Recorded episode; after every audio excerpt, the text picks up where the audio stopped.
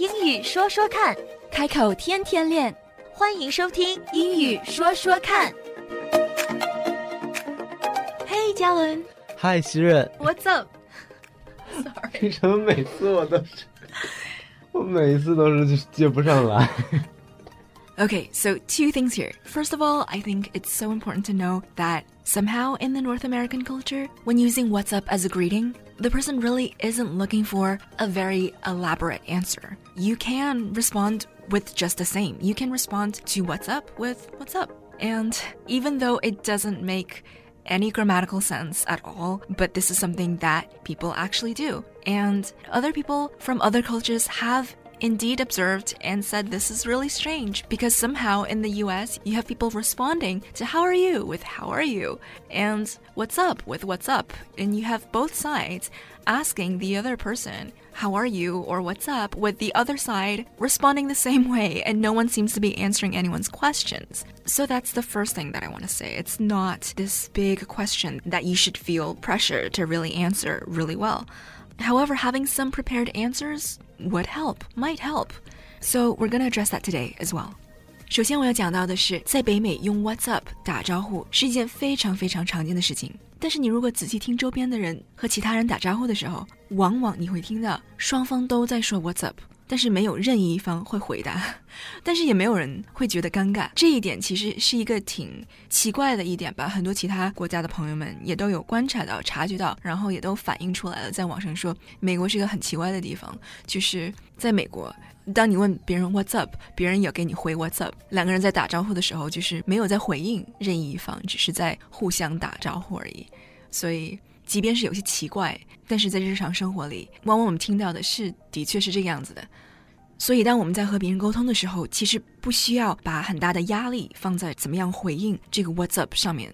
如果当时感觉到紧张说不出来的话，那么其实回应一句 What's up 完全 OK。但是今天呢，我们也会介绍一些不同的回答方法。这样多多少少，当我们在和其他人打招呼的时候，就会感到更自如一点。我们以前有谈过类似的一个 topic，就是怎么样回答 How are you？And some of the answers to How are you can be used to respond to What's up as well. Although What's up in context really is more like hello than How are you。讲到 What's up，其实你可以把它理解为一种说 hello 的一个方法。So instead of saying hello, you can say What's up. And when someone says hello to you, you can respond with What's up. But just know that there is no wrong answer. Because what's up is a greeting, you can really respond any way you like. If you don't want to say much, you can say, not much. What's up with you? Shoot the question right back at them. Or you can say something like, I'm just living my best life, and follow up with the same question, What's up with you? 因为 What's up 是一句问候，所以怎么样回答 That's up to you，绝对没有错的答案。你如果不想多说的话，最简单的两个字就是 not much。Not much, not much. What's up with you? 然后再把问题问回去。What's up with you? And then you can listen to how they respond. 当你把问题问回去的时候，这个时候你就可以注意一下对方是如何回应 What's up 的，或者你也可以先下手为强，见到了对方直接问一句 Hey, what's up? And then see how they respond. 让他们先回答，你来听看看他们是如何回答这句话的。那我想问说，What's going up？有这样说的 No, 没有这么说的。没有。It's what's going on What's or what's up，但是没有 what's going up。 How's going up？ No, how's it going？就是 how's it going or what's up。唯一一个往上走的是 what's up。是吗？ Yes, 黑人文化里面有吗？ it's just what's up。 All right 唯一一个往上的是 what's up，嗯就是 how's it going，有 how's it going，也有 what's happening，也有 what's going on or what's good。怎么样也可以说 what's good。 How's it going? How's it going? What's good? What's good? What's happening? What's happening? These are all other ways to greet someone. How's it going? What's good? What's happening? 这三句话也都是可以用来打招呼的，and they pretty much all mean the same thing. 大家可以试着换着说，Hey, what's up? How's it going? What's good? What's happening?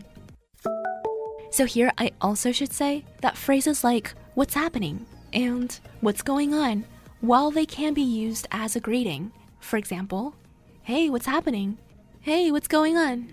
they could also be real, legitimate questions when there is indeed something going on.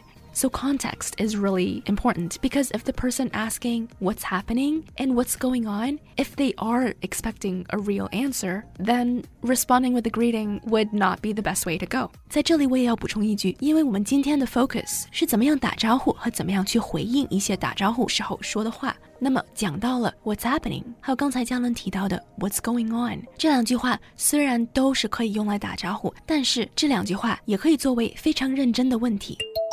比如说，如果有个地方非常热闹，那么突然来了一个人，不清楚是什么情况，向你打听一句 "What's happening"，他真的是想知道这里到底是在发生什么事情，为什么会这么热闹。而你如果给他回应一句 "Not much"，这样会让对方比较 confused，而且也是所答非所问，因为他问的的确是这里在发生什么事情，而不是你好吗？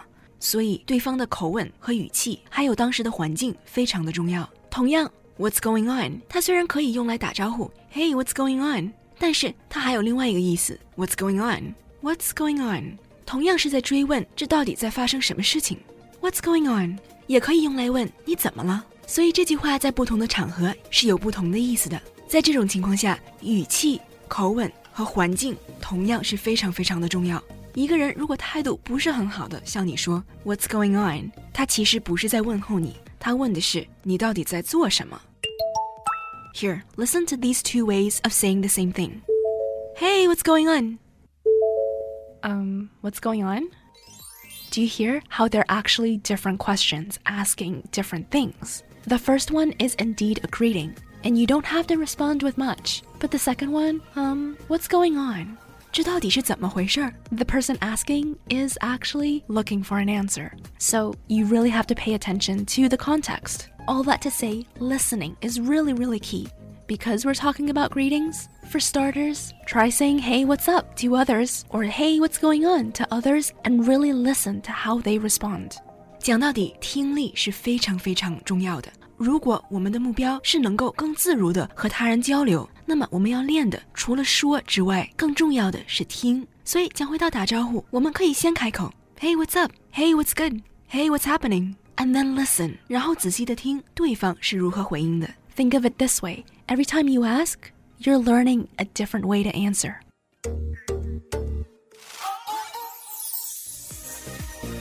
英语说说看，开口天天练。 That's all for now.